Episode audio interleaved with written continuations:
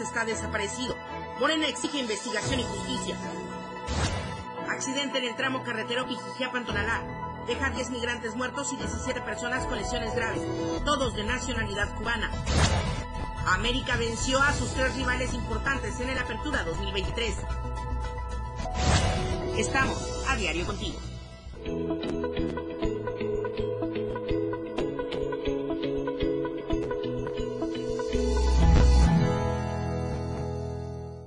Iniciamos el décimo mes de este 2023. Muy buenos días, gracias por acompañarnos a través del 97.7 y del 103.7 de FM, la radio del diario. Soy Lucero Rodríguez Ovilla, le doy también la bienvenida a través de nuestras redes sociales de Diario TV Multimedia. Estamos en Facebook, Instagram, antes Twitter, ahora X, estamos a través de TikTok, YouTube, en todas las redes sociales. Ahí nos pueden encontrar y hoy con el hashtag Morena exige investigación y justicia de estos crímenes perpetrados en el municipio de Juárez, de lo cual le voy a estar ahondando en unos instantes más.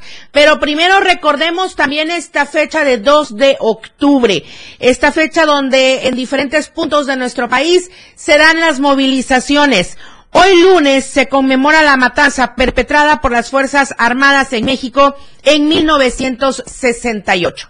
En memoria de esta masacre que hace 55 años el ejército mexicano cometió contra el movimiento estudiantil que dejó al menos, al menos, según cifras oficiales, 300 muertos. Algunas escuelas en el centro del país cancelarán sus actividades justamente por esta conmemoración y en diferentes lugares de nuestro país, como en el estado de Chiapas y en sus diversos municipios, habrán movilizaciones durante el transcurso del día. Hay que estar muy atentos justamente con todo lo que nos vayan indicando para pues salir a tiempo de casa y no encontrarse con alguna situación compleja.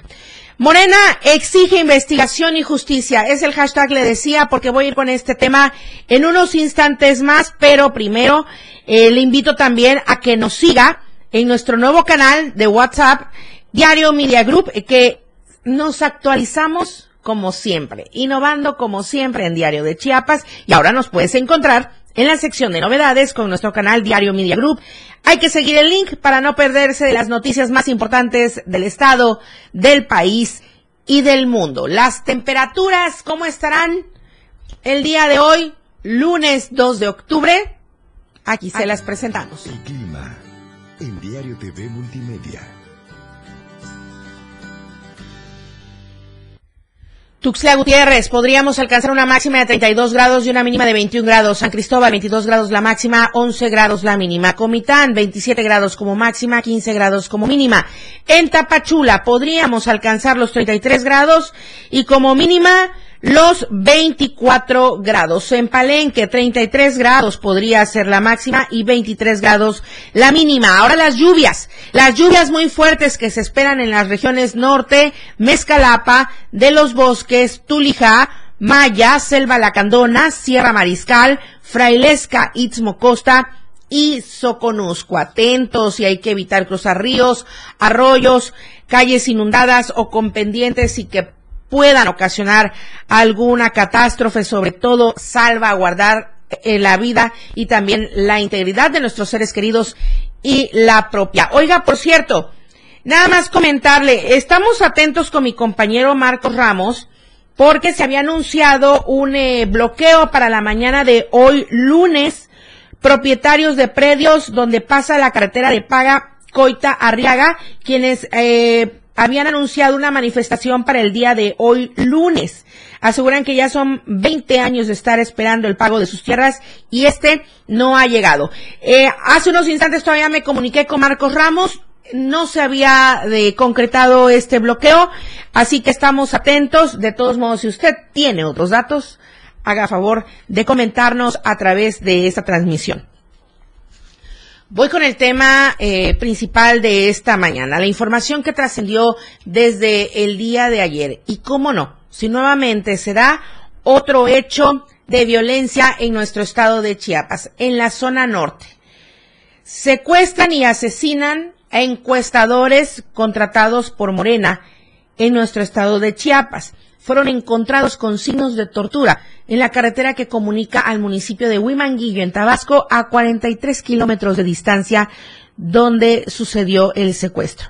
Desde las primeras horas de ayer domingo se dio a conocer en redes sociales que supuestamente Adrián Cid Pérez fue secuestrado por un comando de sujetos fuertemente armados en la madrugada del sábado en el municipio de Juárez. Ese mismo grupo armado habría también matado a dos encuestadores del Movimiento de Regeneración Nacional.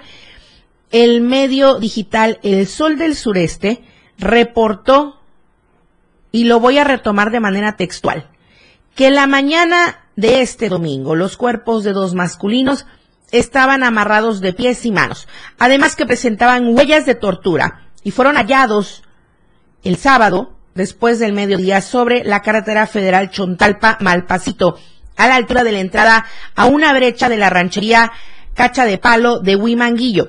En tanto, Mario Delgado, dirigente nacional de Morena, dijo que exigen la aparición con vida de su compañero Adrián Cid Pérez, quien fue privado ilegalmente de su libertad en el municipio de Juárez en la madrugada del sábado. Vaya que se confirmó la información, pues.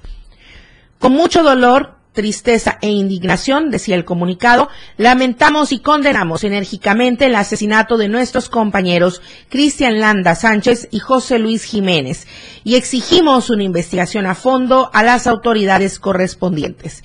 Nuestra solidaridad y cariño a sus familiares, amigos y seres queridos. Vamos a acompañarlos con toda la fraternidad que caracteriza a nuestro movimiento.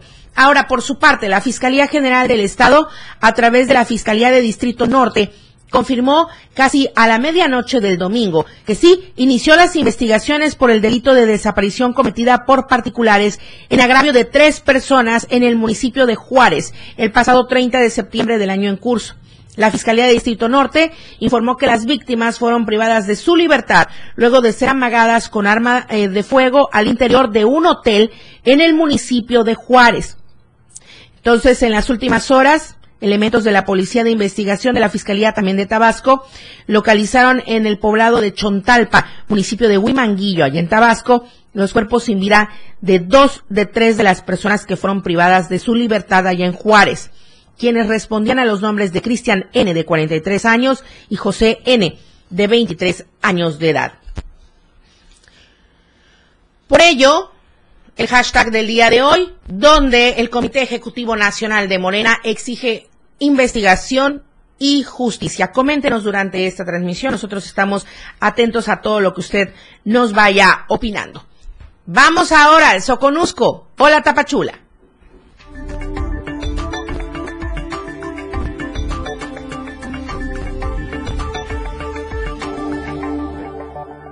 Valeria Córdoba, muy buenos días, buen inicio de semana para todos allá en la Perla del Soconusco. Hola Lucero, excelente inicio de semana para ti también y para todo tu auditorio. Aquí en el Soconusco ya estamos listos para brindarles la información más importante que se generó durante el sábado y el domingo. Te comento que docentes y personal administrativo del Centro de Bachillerato Tecnológico Agropecuario número 60, situado en el municipio de Suchiate, denunciaron malos manejos del plantel y supuesta corrupción por parte del actual director Germán Vázquez Rabanales al hacer uso de recursos de la institución para uso personal y mantener en total presión a la matrícula de maestros según la querella de los inconformes. Los afectados que pidieron la omisión de sus nombres señalaron que la escuela ha venido en deterioro desde que este directivo interino tomó el cargo, ya que antes se contaba con una granja porcina, un lote de 200 semobiontes y producción de 100 litros de leche para la elaboración de quesos. También apuntaron que se cosechaba maíz, ajonjolí y se contaba con una huerta de 20 hectáreas de mango ataulfo, así como cuatro tractores con sus respectivos aperos de lanzabramas, de labranzas, perdón, que se utilizaban para realizar prácticas de maquinaria agrícola y la preparación de las tierras. Todo esto, dijeron, se acabó debido a los malos manejos de los encargados de preservar una autosuficiencia para este bachillerato tecnológico, pues los conflictos interinos siguen, internos, perdón, siguen lacerando más a la comunidad estudiantil.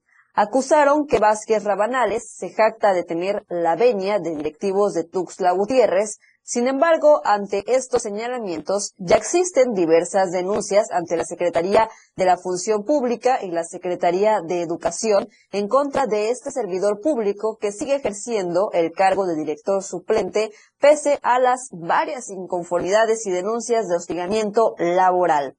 Los quejosos refirieron que de seguir así esta situación, pues prácticamente la escuela se quedará como un elefante blanco y desaparecerá su matrícula, pues ya todos los alumnos y los de nuevo ingreso están emigrando a otras escuelas donde les brindan una educación digna. Esta información, por supuesto que también la pueden encontrar en todas nuestras plataformas digitales y en nuestro impreso el día de hoy a cargo de mi compañero José Cancino. Y en otras noticias, aquí mismo del Soconusco, pues debido al alto flujo de migrantes, principalmente cubanos, eh, hoteleros de esta región pues señalan un incremento considerable en la ocupación. Sobre todo esto en el primer cuadro de Tapachula, en el centro de la ciudad. Señalan que, a diferencia de los migrantes sudamericanos, el flujo de cubanos desiste a quedarse en campamentos improvisados o a la intemperie en las calles de Tapachula, por lo que hacen uso de habitaciones de hotel. Miguel Reyes del Pino, quien es hotelero, pues platicó acerca de esto. En cambio, las personas que están llegando, pues están buscando hospedaje en el momento. ¿no? ¿Está favorecido al sector hotelero? Sí, bueno, claro, estamos eh, en este mes y puedo decir que, que, hemos tenido muy alta ocupación. Eh, y sí, claro, favorece y eso obviamente es una derrama importante porque los hoteles requieren de muchos otros servicios. Y bueno, pues por último, los hoteleros también hicieron un llamado a otros miembros de este sector para evitar subir el precio de las habitaciones y no abusar de las necesidades de los migrantes. Hasta aquí la información, Lucero. Regreso contigo a la capital del estado. Estamos pendientes y nos vemos y nos escuchamos el día de mañana. Claro que sí, Valeria Córdoba, muchísimas gracias. Muy buenos días, buen inicio de semana y de mes. Estamos pendientes con la información. Vamos al corte comercial. Gracias, Valeria. Vamos al corte comercial y regresamos con más información. Estamos en AM Diario. AM Diario, Lucero Rodríguez. En un momento, estamos de regreso. Toda la fuerza de la radio está aquí en el 977.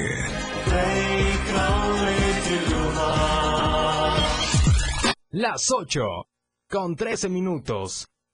Fundación Toledo es una organización enfocada en la educación. Desde nuestra fundación hemos realizado varios proyectos para poder llevar a cabo nuestro objetivo principal, apoyar la educación en Chiapas, especialmente en las zonas rurales marginadas. A pesar de ser una organización joven, somos apasionados de lo que hacemos y entendemos que la educación juega un papel importantísimo en las personas, ya que ésta se ve reflejada en el desarrollo de su país. Para conocer más de nosotros, visita nuestras redes sociales en Facebook e Instagram como Fundación Toledo y nuestra página web en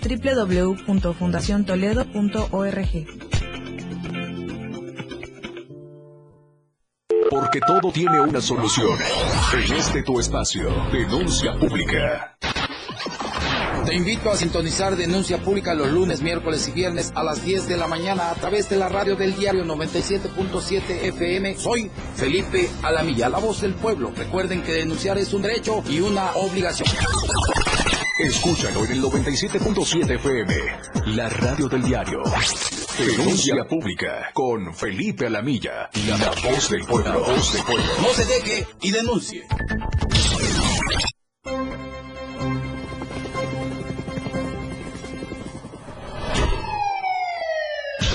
Cada momento en Chiapas, día a día, la información se genera cada minuto y Viviana Alonso y Fernando Cantón te informan en Chiapas a diario. Chiapas a diario. De lunes a viernes de 2 a 3 de la tarde por el 97.7 FM, la radio del diario. Viviana Alonso y Fernando Cantón en Chiapas a diario. Entrevistas, invitados, música y mucho cotorreo. El show del patrón. Escúchalo de lunes a viernes de 4 a 5 de la tarde. Es un completo despapalle. Pásate una tarde muy amena con El Show del Patrón. Algo fuera de serie. Por esta frecuencia, 97.7 FM, la radio del diario.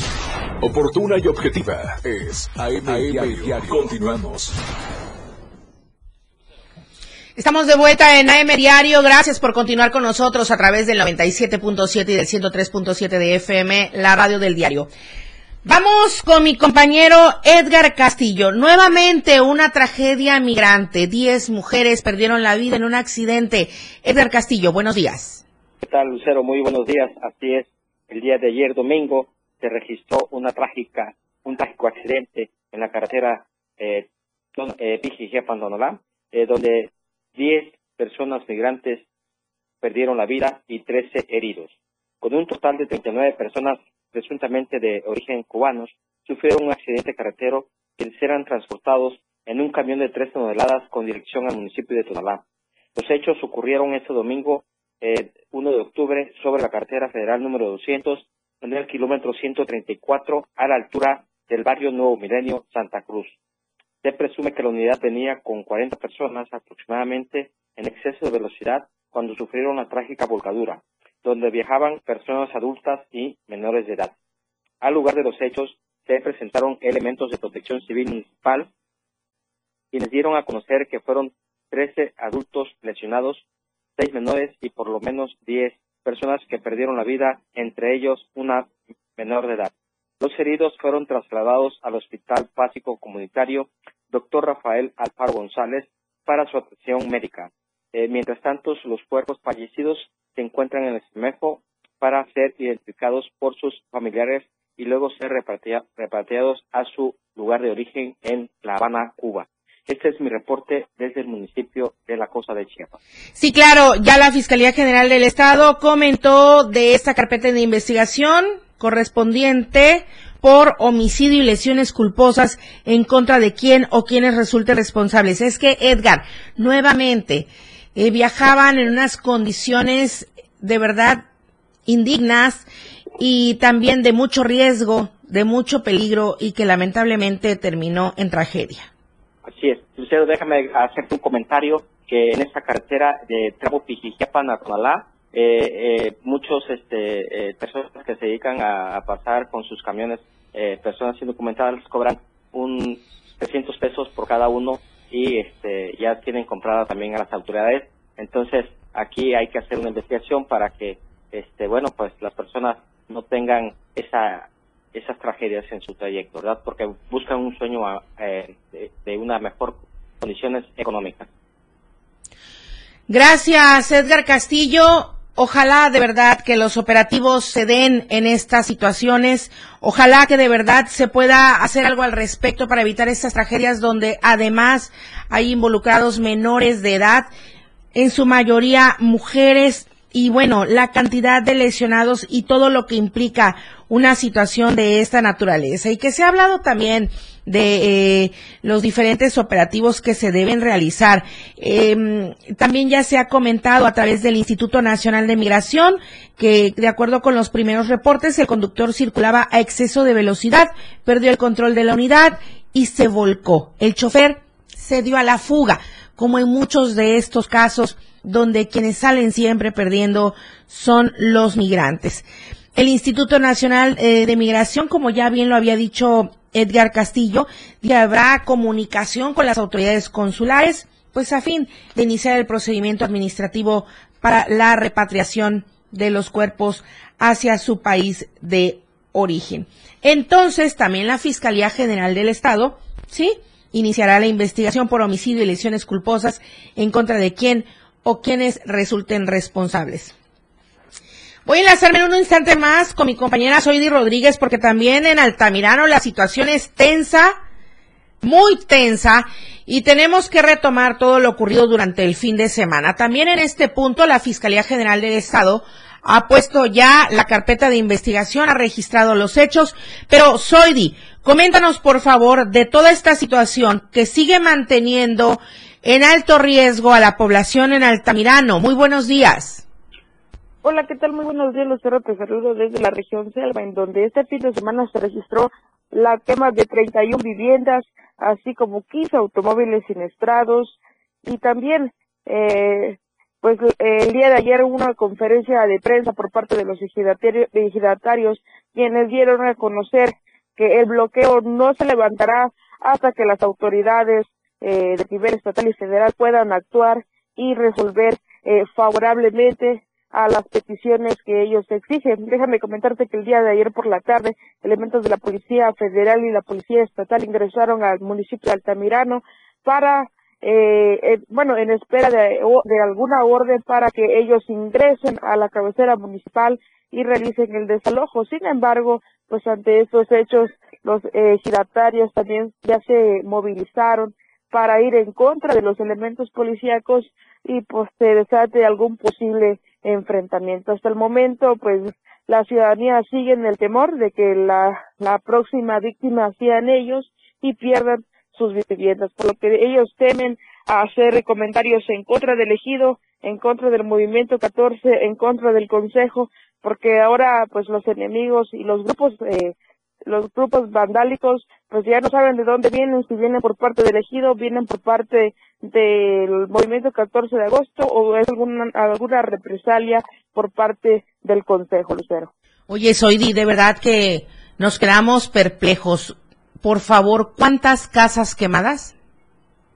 Hasta el momento, ejidatarios contabilizaron 31 viviendas quemadas, sin embargo, la ciudadanía señalan que son 39 viviendas y 20 autos siniestrados. Y no hay presencia de corporaciones hasta el momento. Efectivamente, no hay presencia policíaca. El día de ayer por la tarde llegaron un convoy de elementos de la Policía Federal y Estatal. Sin embargo, están en espera de la orden para que puedan ingresar. Ante esto, pues déjame comentarles también que los, los ejidatarios ya se reunieron, se movilizaron para evitar que la policía ingrese en el camino del en el camino del tramo de Cusulja hacia Altamirano y eh, de Comitán hacia Altamirano se encuentran atravesados volteos, trailers para evitar que las fuerzas ingresen y serán únicamente eh, que los elementos policíacos ingresen caminando para que puedan entrar hacia la cabecera municipal. Está sitiado Altamirano, Soidi, está sitiado y está bajo toque de queda. Supongo no hay actividades eh, cotidianas, escuela, comercios, etcétera, para llevar una vida normal y tranquila. No lo hay. Así efectivamente, no hay clases, se suspendieron las clases. Los padres de familia señalaron que estas clases eh, fueron obligados los, los maestros a cerrar y esto debido a que en aquel enfrentamiento del pasado 8 de agosto ellos temen por otro enfrentamiento más y que sean los niños quienes paguen las consecuencias con alguna bala perdida. De igual forma, son algunos comercios que están abiertos, pero la mayoría de ellos están totalmente cerrados.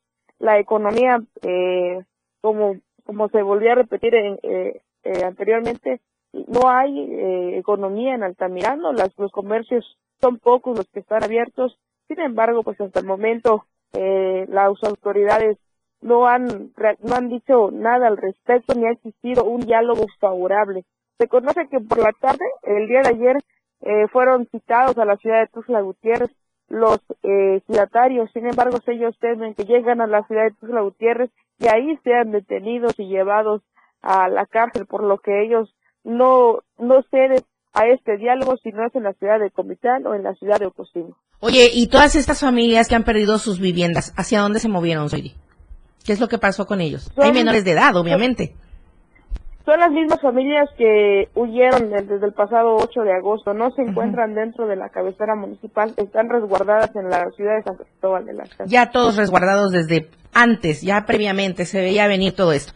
Gracias, Oidi Rodríguez. Estamos atentos y pendientes de lo que vaya transcurriendo, porque, muchas gracias, Oidi, porque también la Fiscalía General del Estado emitió un comunicado respecto a que abrió la carpeta de investigación en contra de quién o quienes resulten responsables de los delitos de motín, atentados contra la paz y la integridad corporal y patrimonial de la colectividad y del Estado, daños y lesiones por los hechos ocurridos en las últimas horas en el municipio de Altamirano. La Fiscalía de Justicia Indígena informó que la noche del 29 de septiembre, un grupo de personas, sí, como bien lo dijo Soidi, incendiaron vehículos y casas pero el número todavía no está totalmente determinado, entonces se presume treinta y tantos, treinta y tantas viviendas, ¿no?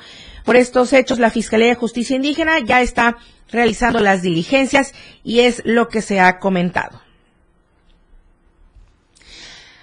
Antes de seguir con más información, le quiero comentar del bloqueo que se estaba avisando desde muy temprano, desde antes de, fin de semana, de esto de eh, Jiquipilas, bueno, a la altura de acá, de este punto.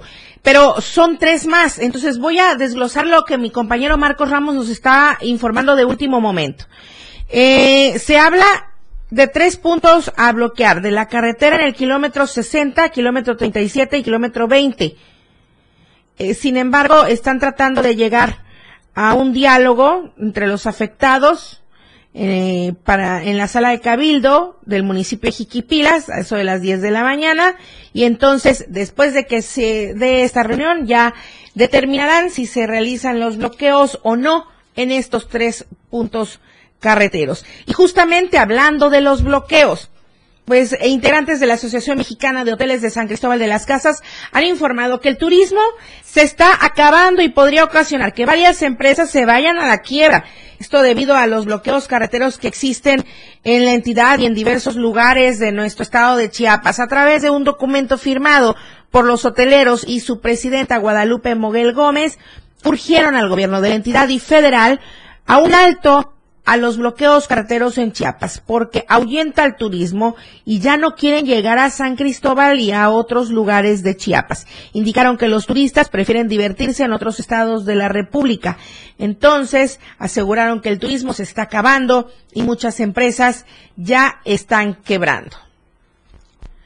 Vamos al siguiente corte comercial. Todavía voy a enlazarme con Janet Hernández porque la situación continúa tensa en diferentes puntos de la zona altos y todavía también con Luis Carlos Silva y lo que ocurrió con las corcholatas durante el fin de semana.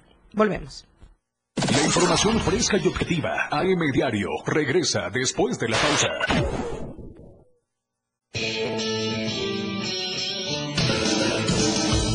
El estilo de música a tu medida.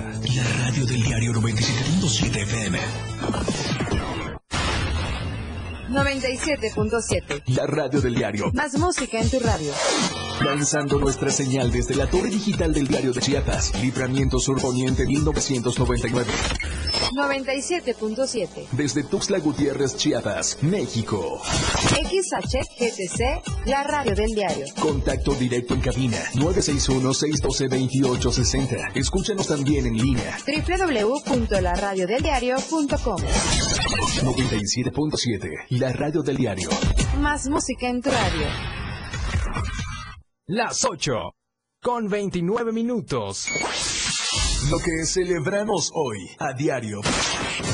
El primer lunes del mes de octubre se celebran en el mundo dos festividades que van tomadas de la mano. La primera es el Día Mundial del Hábitat y la segunda es el Día de Arquitectura. Ambas comparten el mismo día por decisión de la Unión Internacional de Arquitectos, quien en 1996 decidiera vincular al gremio de arquitectos con el desarrollo urbano sostenible, propuesto por la Comisión del Hábitat de la ONU en 1985. En este concepto también tenemos que relacionar el Día Mundial de las Ciudades, proclamado por la ONU y que se celebra el 31 de octubre.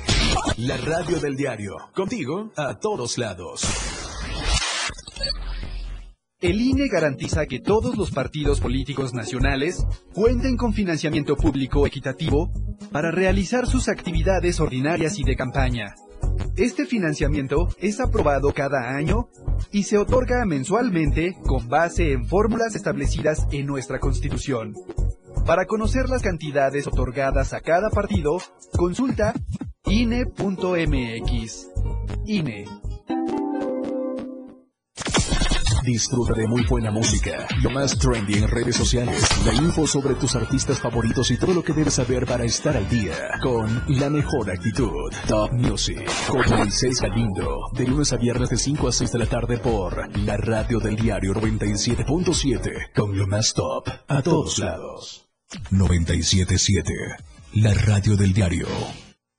Lucero Rodríguez ya está de regreso para informarte en AM Diario. La radio del diario 97.7.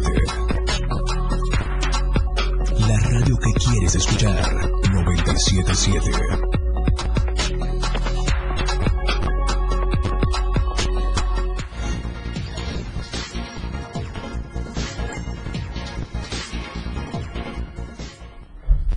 Estamos de vuelta en AM Diario para iniciar la semana con la mejor información deportiva. La escena global del deporte con Lalo Solís.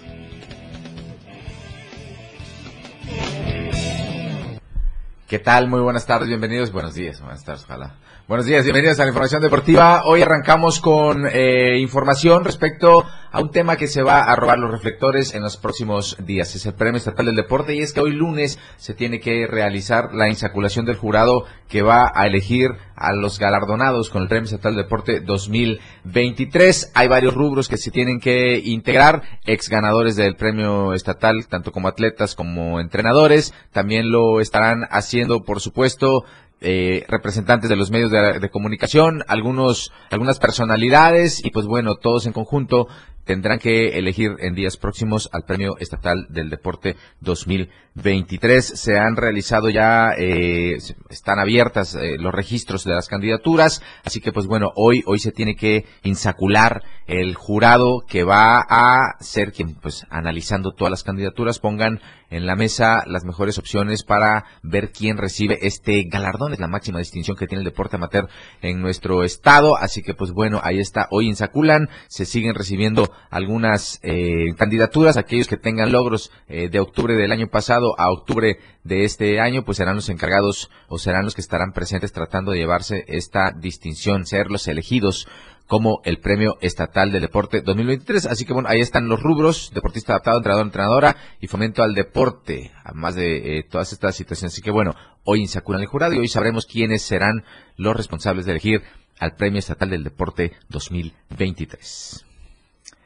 Vamos a platicar un poquito de natación y es que como todos ustedes saben, Mónica Anzueto es una de las más destacadas entrenadoras de la natación en nuestro estado. Ha sido quien eh, representa a Chiapas muchas veces en algunas actividades que tienen como objetivo la capacitación de eh, grandes eh, atletas, grandes campeones. Pues bueno, ahora le tocó a la representante del Delfín de Chiapas pues eh, estar en una clínica internacional que se realiza en Florida y que pues bueno tiene como objetivo eh, actualizar a todos aquellos que están metidos. Ahí estamos viendo algunas de las personalidades que estuvieron en esta eh, clínica internacional, la inducción al Salón de la Fama también, y pues fue uno de los momentos eh, de la larga carrera del mejor nadador. Indujeron al Salón de la Fama de la Natación a Michael Phelps. Y ahí estamos viendo en las imágenes fotos de este que ha sido uno de los máximos ganadores de medallas de oro en los Juegos Olímpicos y ahí estuvieron presentes pues las representantes del Delfín, Mónica Anzueto y Amanda Anzueto. Así que pues bueno, eh, ahí estuvieron, ahí estamos viendo esta foto de todos los que fueron eh, inducidos al Salón de la Fama de la Natación y pues bueno, la directora general y entrenadora en jefe de la selección Delfín, Amanda Moguel Rodríguez y la profesora Mónica Anzueto, directora pedagógica del club, además de gerente del Club Poniente, estuvieron presentes en la ceremonia del ISOF, la inducción al Salón de la Fama, celebrada fin de semana en The Parker Playhouse en los Estados Unidos, donde el máximo ganador de la historia de los Juegos Olímpicos, eh, miren, miren nada más los números, 23 oros, 3 platas y 2 bronces, agradeció compartir con los entrenadores, público en general, fanáticos y demás personas de la comunidad acuática internacional presentes, que el mejor título de su vida es el que actualmente tiene como padre de familia, el buen Michael Phelps. Bueno, parte de las actividades que tuvieron también con esta clínica internacional fue su inducción al Salón de la Fama y ahí estuvieron presentes Mónica Anzueto y Amanda Moguel representando al Delfín y a Chiapas, por supuesto.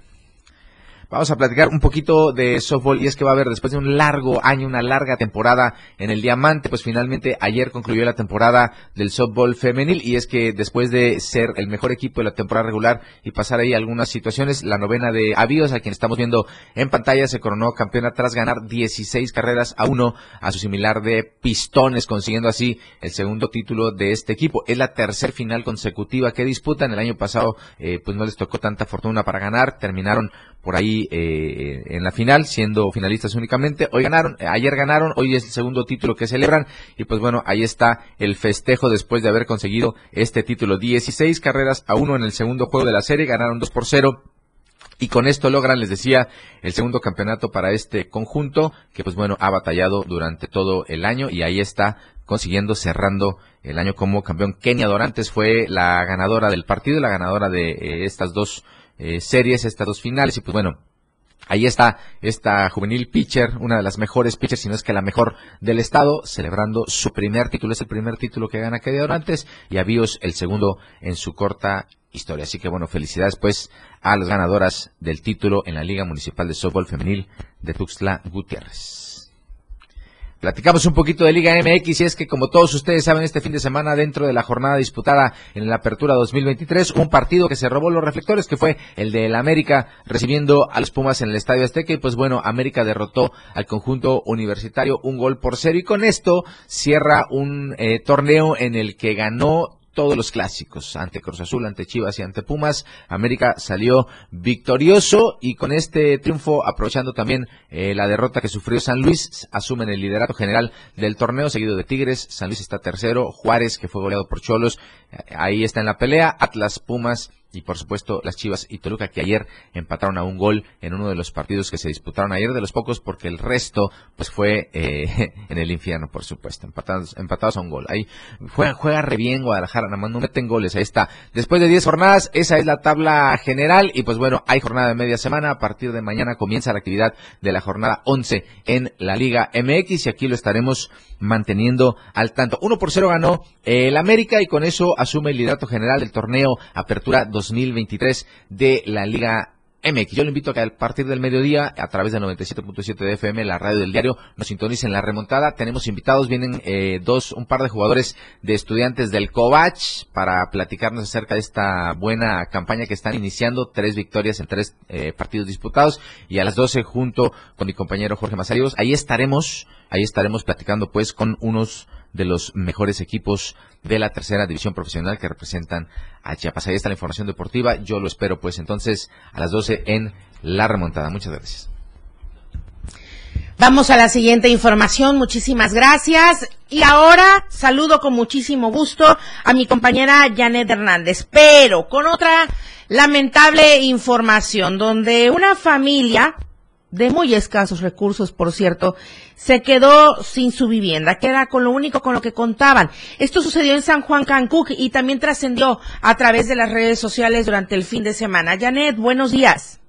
Hola Lucero, muy buenos días. Así es, informarles que habitantes del municipio de San Juan Cancuc condenaron los hechos violentos de un grupo de personas que destruyeron la vivienda de un indígena textal, provocando que una familia se quedara sin techo indicaron que se está haciendo una carretera, pero esta pasa en medio de la casa de una humilde familia y que, y que esto no les importó a quienes están haciendo obra y a pesar que el propietario no autorizó el permiso correspondiente, pues destruyeron su vivienda. Los familiares y amigos del afectado, quien eh, es de la comunidad de Cruchilja, acusaron directamente a un grupo de personas quienes hicieron esta destrucción de su vivienda y también los responsabilizaron de cualquier agresión que pueda sufrir esta familia.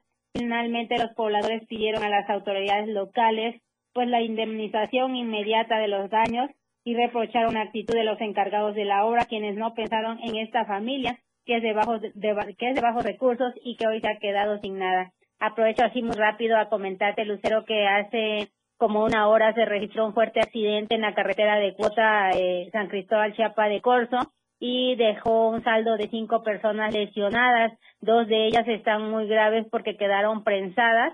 Al lugar acudieron bomberos y elementos de seguridad, quienes lograron rescatar a estas personas y los trasladaron al Hospital de las Culturas de esta ciudad.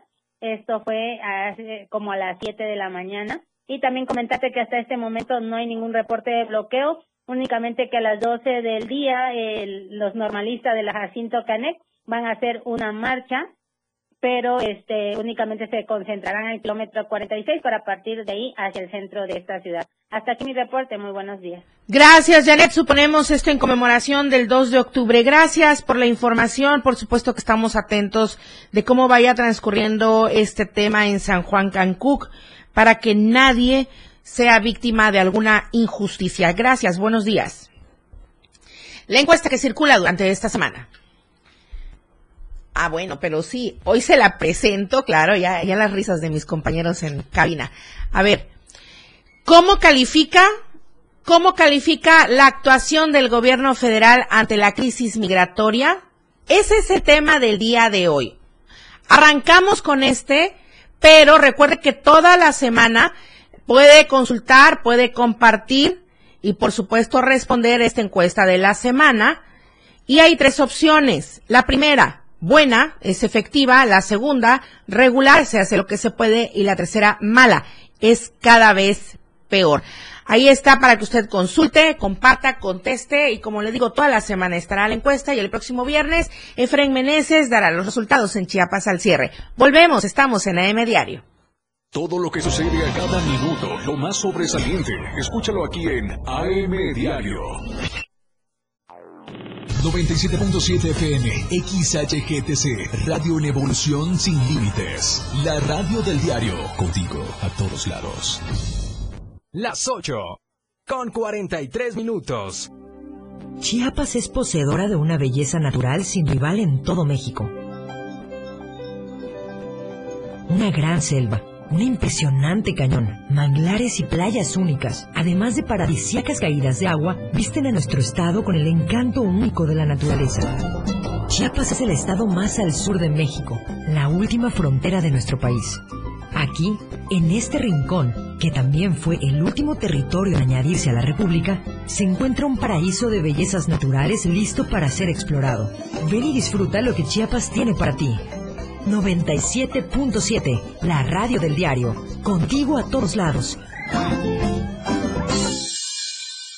México impulsa el desarrollo del sur-sureste del país, modernizando el corredor multimodal interoceánico del Istmo de Tehuantepec, una alternativa eficiente al Canal de Panamá para conectar dos océanos con gran capacidad y seguridad. Coordinadas por la Secretaría de Marina, las Asiponas de Coatzacoalcos y Salina Cruz, junto con el Ferrocarril del Istmo, trabajan para ofrecer servicios combinados de transporte y apoyar los polos de desarrollo para el bienestar de México. Secretaría de Marina. Gobierno de México.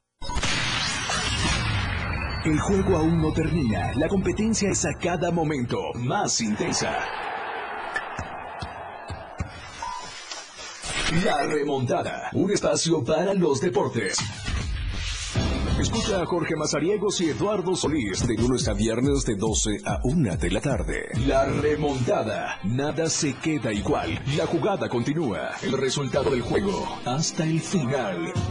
La remontada. Por esta frecuencia, el 97.7 FM, la radio del diario. Efraín Meneses te informa en Chiapas al cierre. Escúchalo de lunes a viernes de 7 a 8 de la noche. La información cambia a cada momento. Una manera distinta de informarte en Chiapas al cierre. Con Efraín Meneses por el 97.7 FM, la radio del diario. La radio del diario 97.7 FM. Contigo a todos lados. ¡Viva México! 97.7 se escucha a todos lados. Local, nacional o internacional. La información ya está, aquí, aquí en AM Diario.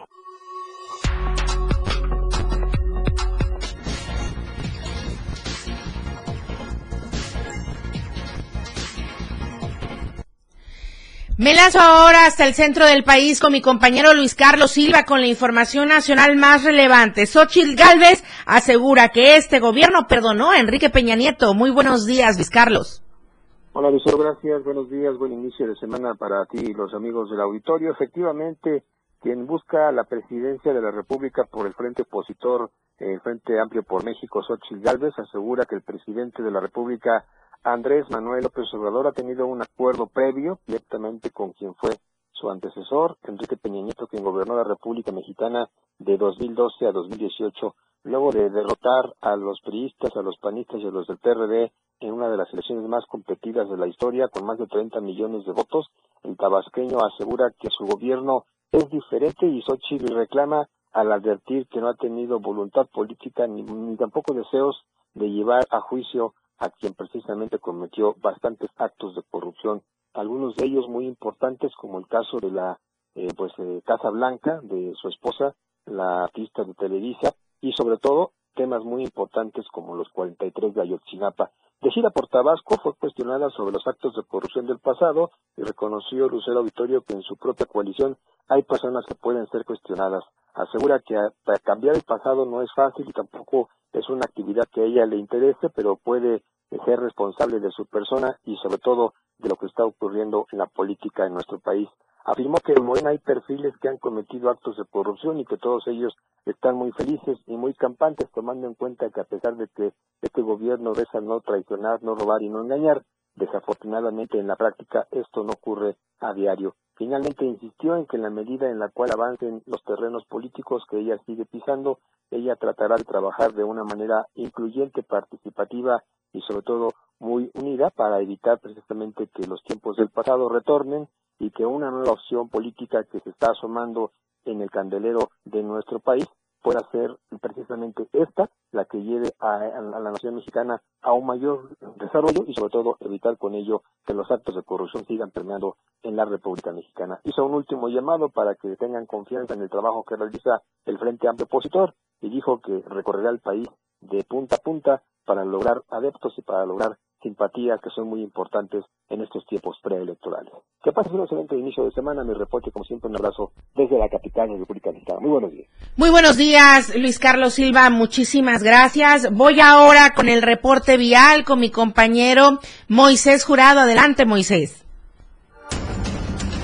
El reporte vial con Moisés Jurado. Muy buenos días, Lucero. Te saludo a ti y a todo el auditorio. Buen inicio de semana para todos ustedes y también para los que nos ven y que nos escuchan a través de las plataformas de Diario Media Group. El día de hoy me encuentro sobre el Libramiento Norte, a la altura del Boulevard El Salomón González Blanco, donde el tráfico está bastante pesado a esta hora, así que por favor salga con bastante tiempo. De igual manera, si usted viene circulando sobre todo el Libramiento, Norte y va a esta zona, el norte-oriente, pues bueno, los carriles laterales o los carriles de baja, iniciando de la Quinta Poniente, Calle Central, Calzada del Sumidero y, Boulevard eh, Fidel Velázquez, pues bueno, hay bastante eh, carga vehicular a esta hora. Y de igual sobre el Boulevard Ángela Vino Corso, pues bueno, hay un poquito de carga vehicular. Así que la recomendación de todos los días, maneje con mucha precaución, porte en todo momento su cinturón de seguridad y respete los límites de velocidad. Regresamos contigo al estudio, Lucero. Buenos días. Eso fue el reporte vial de Diario Media Group.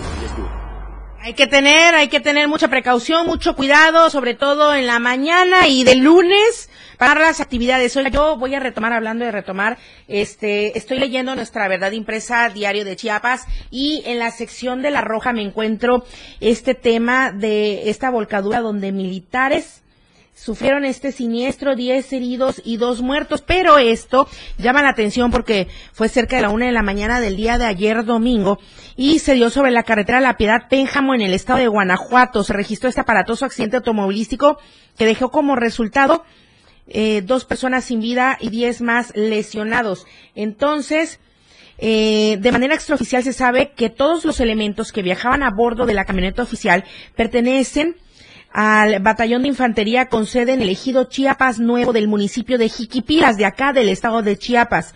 Los dos fallecidos eran originarios del el vecino estado de Oaxaca. De esta información que trasciende y que también medios locales en aquel, en aquel eh, estado han ya comentado. Ahora, por otra parte, informarle también de lo que sucedió durante el fin de semana con eh, las diferentes actividades políticas que se dieron. ¿Tenemos lista la información? No, ok. Entonces, vamos al reportaje de la semana. ¿Qué? ¿Dónde fue robar?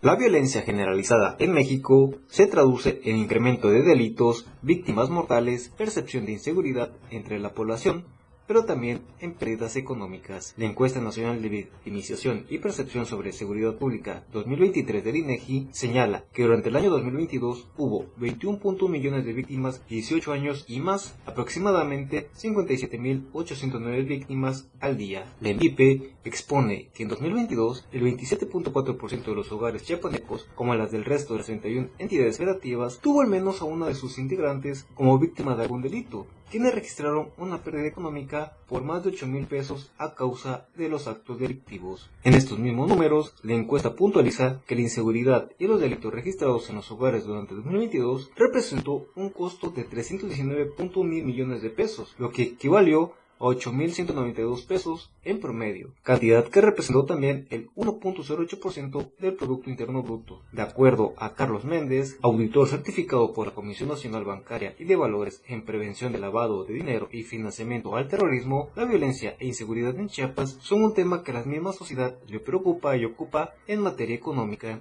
Bueno, la, la inversión ha ido al alza toda vez que cada vez la, gente se ha sentido más insegura. Esa es la, la, percepción que tiene de seguridad, ya no es de seguridad, más bien es una percepción de inseguridad.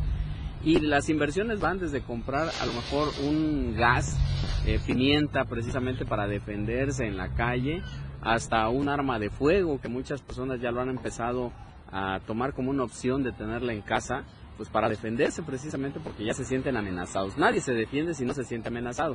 Ese es un punto. El especialista agrega que además de las pérdidas económicas a consecuencia de haber sido víctima del delito, la mayoría de las personas que sufrieron este acto tomaron otro tipo de medidas preventivas, como la seguridad tecnológica, ya que a pesar de los cientos de videocámaras que operan en la capital, no existe una regulación que mejore su efectividad. Dentro de la ciberseguridad, Eliseo Aranda, director de Tecnología Integral SADCB, responde que en Chiapas cada vez son más las familias y empresas que invierten en seguridad electrónica con la implementación de sistemas privados de alerta y videovigilancia. Este aumento de usuarios reconoce el profesional que se debe a que cada vez hay más ciudadanos que han sido víctimas de actos criminales. De tal forma, Eliseo Aranda menciona que la inversión en videovigilancia informática puede representar un costo de 3 mil a 5 mil pesos por hogar varían dependiendo cuántas este, el cliente que, que necesite, ¿no? Es una alarma está saliendo alrededor de entre tres mil a cinco mil pesos la más básica, ¿no?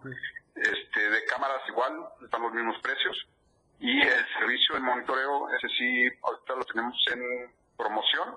Este, la mensualidad cuesta 4.90 masiva y si quieren pagar la anualidad, ya se les regala dos meses y nada más pagan 10. Por tanto, y dentro de este fenómeno, el INEGI también añade que para la implementación de medidas preventivas, las familias mexicanas destinan en un año alrededor de 105.5 mil millones de pesos, mientras que las pérdidas por victimización representan alrededor de 213.4 mil millones de pesos. Dentro de este panorama, Sergio Alejandro Aguilar Rivera, secretario ejecutivo del Sistema Estatal de Seguridad Pública, destaca que en los últimos cinco años el gobierno mejoró el Centro de Control, Comando, Comunicación, Cómputo y Calidad, C5, con la obtención de equipo certificado para seguridad, periodo en el que dijo se puede presumir que Chiapas pasó de tener 252 cámaras de videovigilancia en 2018 a más de 2.300 en 2023, logrando ser así uno de los estados con más avances en la materia con el C5 Escudo Urbano. El proyecto Magdo del gobernador en Chiapas ha sido el C5 Escudo Urbano que se inició en el 2018, en diciembre del 2018, que asciende más de mil millones de pesos de inversión. Son cámaras que no existían en el estado de Chiapas. Teníamos 252 cámaras, de las cuales solo eh, 102, 103 servían y la mayor parte estaba en la capital. Eh, hoy tenemos más de 2.300 cámaras en el estado de Chiapas que cubren el territorio de las nueve regiones y que este da información hacia la autoridad que es la Fiscalía General de Justicia y es la que procede en hacer la investigación como tal. Nosotros no podemos estar difundiendo ni diciendo lo que pasa. En Chiapas es la autoridad, hay una autoridad que se encarga de darle seguimiento a esto y funciona al 100%. Pese a que el gobierno estatal ha invertido del gasto público en materia de vigilancia y seguridad, las y los ciudadanos deben implementar medidas preventivas como la adquisición de cerraduras, alarmas, cámaras de vigilancia, contratación de seguros y entre otros más para contener al crimen organizado en entidad. Para Diario Media Group, Aina González. Oiga, le quedo de ver la información completa, pero sí le adelanto algo de lo que usted podrá encontrar en nuestros contenidos de Diario TV, Multimedia y también en los diferentes espacios informativos. La senadora de la República, Sacil de León Villar, rindió su quinto informe de actividades por la grandeza de Chiapas, así se denominó.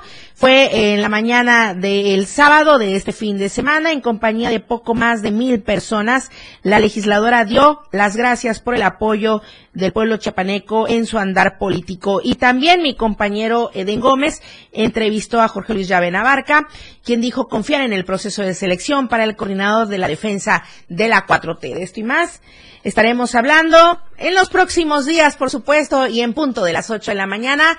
Mañana martes, aquí le espero, soy Lucero Rodríguez Ovilla, muchas gracias por su preferencia y gracias a mis compañeros en la operatividad de Tres Charlie Solís, aquí en Tuxtla Christopher Cruz, Adrián Jiménez en Palenque y Daniel Martínez en la asistencia de producción. Gracias, muy buenos días.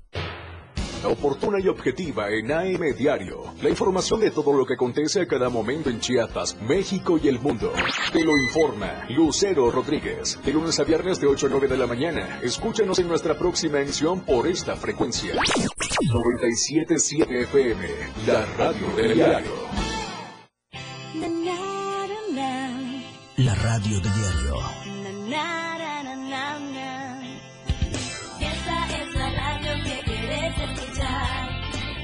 Música, noticias, mucho más. Dale, no te la pierdas. Juntos vamos a disfrutar. Y nunca te olvides que soy tu compañía. Soy tu radio. La radio del diario 97.7. Editorial de la